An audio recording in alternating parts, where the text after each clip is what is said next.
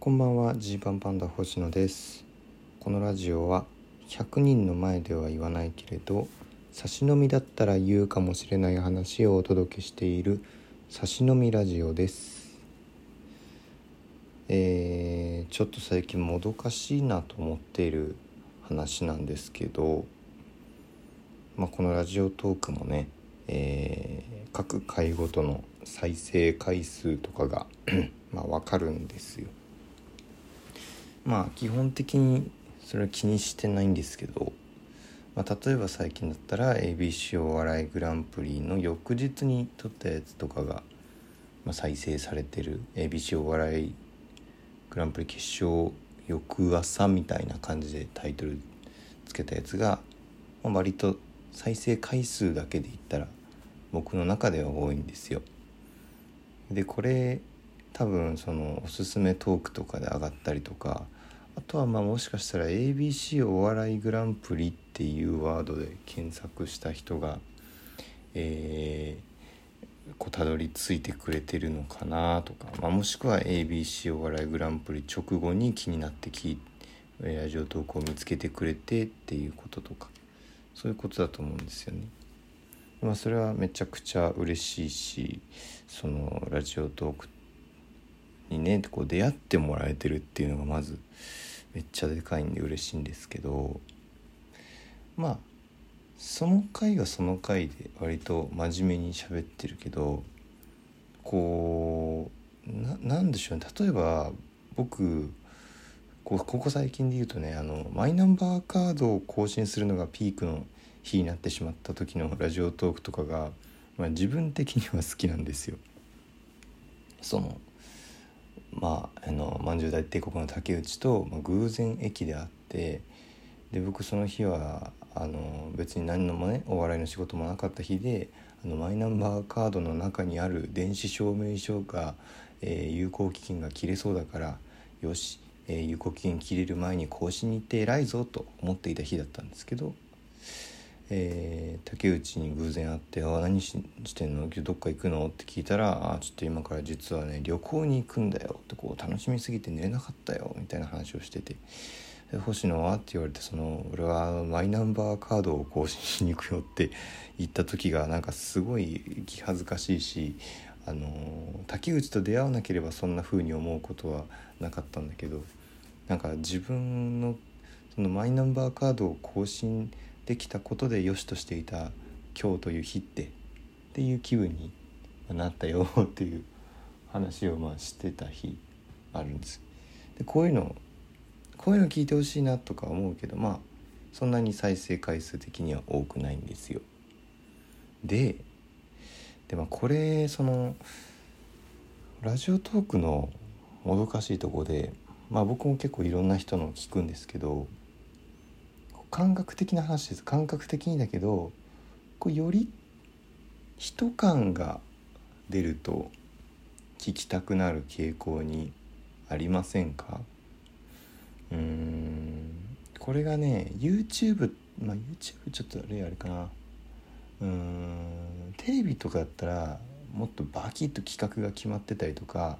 こうドーンとこう外向けに発信してる感じのものが、えー、楽しかったりすると思うんですけれどこうラジオトークとかになってくるとよりただの生身の人じゃんっていうのが分かるものの方が聞いてて面白いなと思うんです。でもっと言えばこう本当はその急に出会いたいんですよこのラジオトーク上で、えー、等身大のただただ普通の話をしているようなどこの誰かもわからない人のトークと出会いたくなることがあって。でも探す術がないんですよね。これがめちゃくちゃ難しい。いや例えば ABC お笑いグランプリの話を聞きたければ ABC お笑いグランプリで検索すればいいじゃないですか。ジーパンパンダを見つけようと思ったらえユーザーでジーパンパンダで検索すればいいじゃないですか。ででもそれで引っかかってくるトークっておのずとこう外向けのものにこうなっていきますよね。つまりえっと ABC お笑いグランプリっていうトークテーマで話すとなると割と決勝出てみてどうだったとか去年と比べてどうだったまあちょっと裏話喋ったりもするけど、まあ、そのこの大会のことを喋るっていうまあお笑い芸人として喋るってなってくるんですよ。でまあまあ僕自身は多分ねそういう話を多くしちゃってるところは正直ありますよね。そのお笑いの話7割8割ぐらいかな。で何でもない話2割3割ぐらいの割合だと思ってるんですけどでこの2割3割の方を聞いてもらうのがこう難しいっていうとこなんですよね。その検索でそのマイナンバーカードで検索したら僕のそのマイナンバーカードを更新するのがピークの日だなんてみたいなトークがこう引っかかってくる可能性はあるんですけどこれマイナンバーカードで検索しないですよね。ラジオトークで。なんか今日はうんどんなトークを聞こうかなと思って。こうマイナンバーカードで検索しようってならないですよねその。うん。まあ、そういうようなことで。これ自分が聞き手の時もそうなんですよ。まあなんだろう。自分がねラジオトークで何か聞きたいなと思って。まあなんかその知ってる人じゃない人も聞きたいな。誰かわからないものを聞きたいなと思った時にこれどう検索したらいいんだろうってなるんです。まあラジオトーク上の機能で最新なんか新着トークとかが上がってくるんでそういうところをバッと押せばうん聞ける可能性もあるけどでもまあちょっとちょっと変な話で全然面白くないトークの可能性もあるじゃないですか。その時にうんってこのこの新着トークで全くそのハートとか何もついてないこの全く誰かわからないこれを果たして聞くべきなのか12分間っていう分からないじゃないですか。うん、まあそれで言うと僕はその、ま、ゆとりフリーターさんのラジオとかは結構、まあ、偶然出会うことができてまあそれはラジオトーク上でもおすすめトークに上がってたりとか多分そのラジオトークの人たちがこの人は面白いってことをもう見抜いてるからだと思うんですけどでそのゆとりフリーターさんのラジオと聞いたらうわこの人面白いどこの誰なんだっていう気持ちにはなってるんですけど。これはでももうゆとりフリーターゆとばずを知ってるそのある種ちょっともうタレントになってるわけですよ。名前でも知ってる。僕からしたらね。この人のトークは面白いという信用のもとこう聞いちゃうわけです。そうじゃないこう全くの未開の地みたいなところに行くにはこれどういうワードでねこれたどり着けるかっていう調査をしていきたいです。なんだろうなこれでなんだろうちょっとふんわりとかなんかゆるっとまったりとかそういうワードとかじゃないんですよね。まったりトークみたいなタイトルのトークに行きたいわけではなくてうんなんなんていうワードがいいですかね。これ結構難しくないですか。この雰囲気分かります？この等身大の普通の会話を聞きたいと思った時に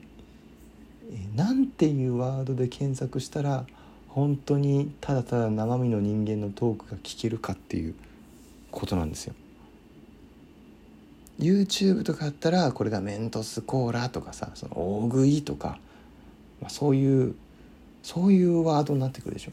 この真逆ですよね。人の注目を浴びに行っていない感満載のワードは何なのか。うん例えば難しいけどうんエリンギとか。エリンギに関してのトークとかだったら等身大なんじゃないか。もしくはえー、なんだろうな。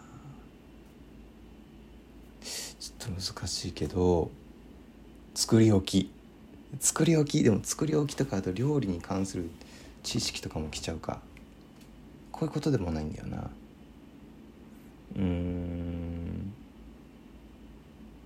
うんなんだろう。等身大のワード生活感のあるワード。生活感があればいいのか？爪切り。えー、あとは昔の？うん違うかな。昔のとか。なんだろうこのこの辺をね探したいんですよ。金脈を当てたいですね。おこのワードで調べたら本当にその ただの日常みたいなトーク聞けるぞここはこのラジオトークのこのもどかしさこういう雰囲気のものを聞きたい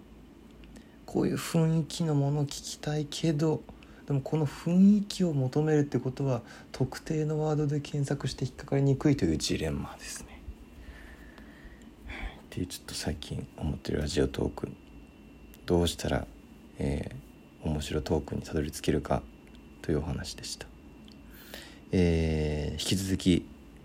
えー、本日夜中までですねラフターナイトまだ見てない方聞いてない方が、えー、説明欄の URL からちょっとぜひ動画聞いてください。週刊チャンピオンを